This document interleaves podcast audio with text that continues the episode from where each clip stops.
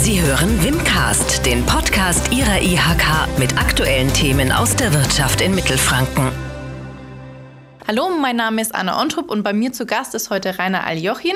Er ist beim AU e.V. tätig und der hat im letzten Jahr sein 20-jähriges Bestehen gefeiert. Herr Aljochin, wie haben Sie denn gefeiert? Wir haben erst im 21. Jahr gefeiert, nämlich letzte Woche, zusammen mit der IHK Nürnberg für Mittelfranken und mit dem Bayerischen Staatsministerium für Familie, Arbeit und Soziales. Und die neue Frau Staatsministerin, Frau Corinna Trautner, hat sich auch die Ehre gegeben. Ihre erste Dienstreise ging quasi nach Nürnberg. Dann ist das ja noch gar nicht so lange her. Wie hat denn die Feier genau ausgesehen? Was haben Sie denn da gemacht?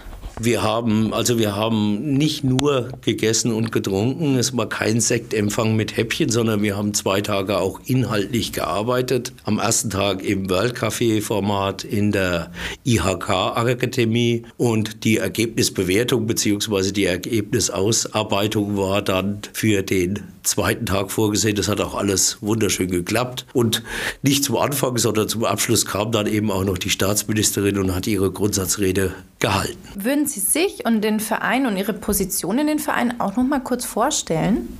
Ja, meine offizielle Position heißt ganz international Chief Operating Officer. Also früher hätte man wahrscheinlich Geschäftsleiter dazu gesagt. Äh, der Verein ist eine Migranten-Selbstorganisation, wurde damals gemeinsam mit damals noch Arbeitsamt Nürnberg, IHK Nürnberg und dem Integrationsrat, damals noch Ausländerbeirat Nürnberg, gegründet. Das erste Projekt war die Installation einer Verbundausbildung. Das hat auch ganz erfolgreich geklappt. Bis heute haben wir über 600 erfolgreiche Absolventen und aus dieser Verbundausbildung sind dann verschiedene weitere Projekte gewachsen, so dass wir also damals am 1999 war ich ganz alleine, aber mittlerweile sind wir über 20 Mitarbeiter. Okay, das ist natürlich schon eine große Entwicklung. Was sind denn dabei noch für andere Projekte entstanden, wovon Sie gerade gesprochen haben? Relativ schnell kam dazu die Existenzgründungsberatung für migrantische Gründer. Äh, es gibt Projekte für spezielle Zielgruppen wie Frauen oder Geflüchtete. Äh, es gibt Ausbildungsakquiseprojekte. Es wissen immer noch nicht alle migrantischen Unternehmer, dass sie die Möglichkeit haben, auszubilden. Beziehungsweise, das zeigen uns die Existenzgründungsquoten, die ja gerade bei Einzelunternehmen schon über 50 Prozent liegen. Es kommen auch immer wieder neue Unternehmer hinzu, die wir gewinnen wollen für die duale Ausbildung.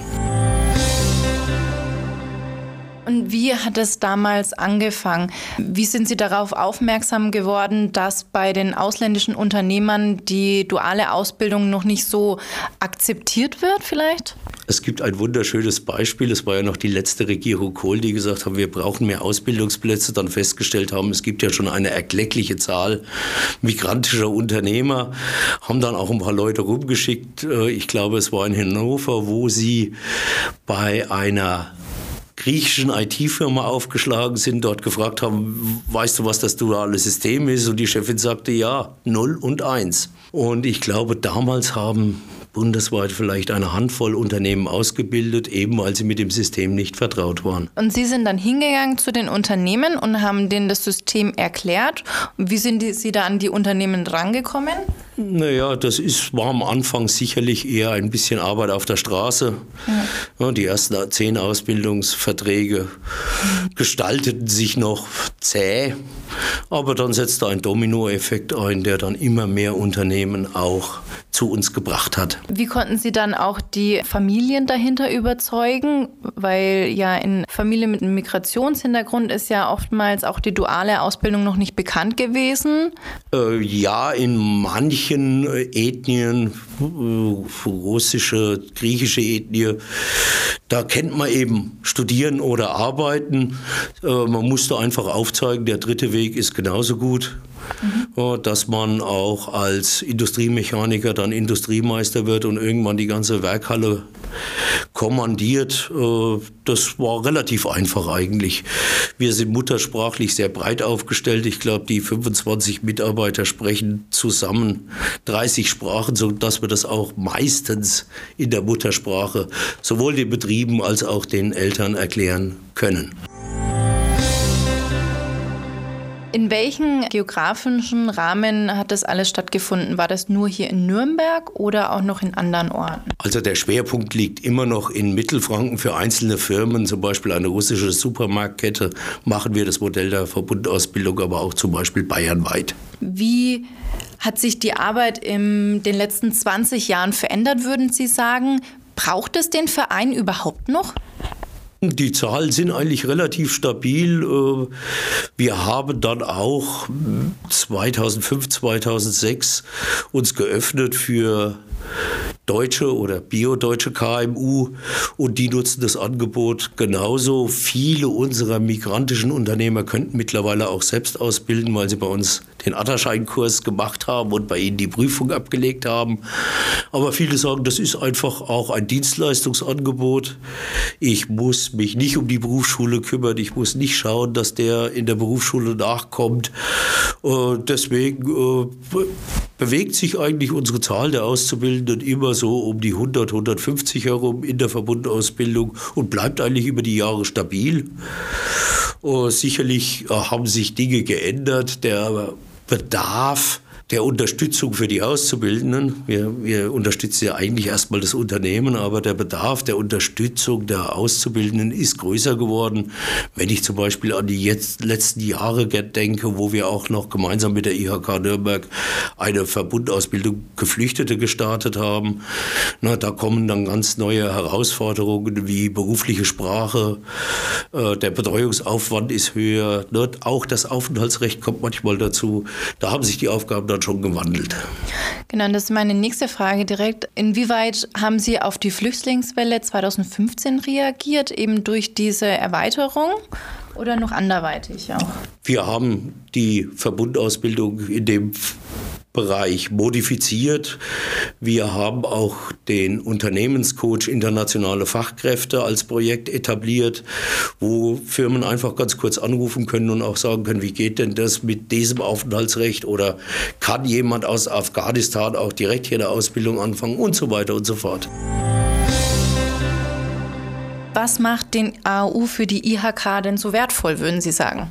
Das müssen Sie die IHK fragen. Ich glaube, erwähnen sollte man schon, dass die Zusammenarbeit jetzt über diese vielen Jahre zwischen einer deutschen Kammer und einer Migrantenselbstorganisation schon noch etwas Besonderes ist auch. Haben Sie denn noch weitere Verbesserungsvorschläge oder Wünsche in der Zusammenarbeit mit der IHK? Nein, ich bin im Moment wunschlos glücklich. Ne, das hat man auch in der letzten Woche gesehen bei der 20-Jahr-Feier. Da hat ein Rädchen ins andere gegriffen. Sowohl der Hauptgeschäftsführer Markus Lötsch als auch der Präsident Dirk von Fopelius haben sich ja die Ehre gegeben. Ne, das zeigt auch, wie eng wir kooperieren. Was sind denn die Highlights aus der Kooperation von IHK und AAU? Gibt es da spezielle Projekte, die Sie vielleicht oder Ereignisse, die Sie herausgreifen würden? Sicherlich neben der Verbundausbildung äh, für die Geflüchteten oder der Verbundausbildung an sich, das war ja der Gründungsgedanke, zum Beispiel die Ausbildungsbausteine international, wo wir junge Leute mit Migrationshintergrund zu Wirtschaftskennern bzw. Kennerinnen Türkei oder Russland ausgebildet haben. Das hat auch zum ersten Mal, glaube ich, bundesweit gezeigt, dass Migrantenjugendliche nicht nur defizitär zu sehen sind. Und es haben sich auch große Firmen aus der Region an dem Programm beteiligt, weil sie gesagt haben, wir schicken unsere Auszubildenden dorthin. Die lernen das Wirtschaftssystem kennen. Sie lernen auch noch ein bisschen Sprache. Wirtschaftstürkisch ist ja was anderes als das, was viele unserer Jugendlichen hier sprechen. Und sind einfach für uns dann die Brückenbauer für unsere exportorientierten Unternehmen. Wo sehen Sie denn sich und den Verein in der Zukunft? Was würden Sie sagen, ist in 20 Jahren? in 20 Jahren, äh, es werden sich sicherlich auch durch das Fachkräfteeinwanderungsgesetz Aufgaben verschieben. Wir sehen jetzt schon, dass wir einen erklecklichen Teil unserer Bewerbungen auch aus Marokko, Tadschikistan und Usbekistan bekommen.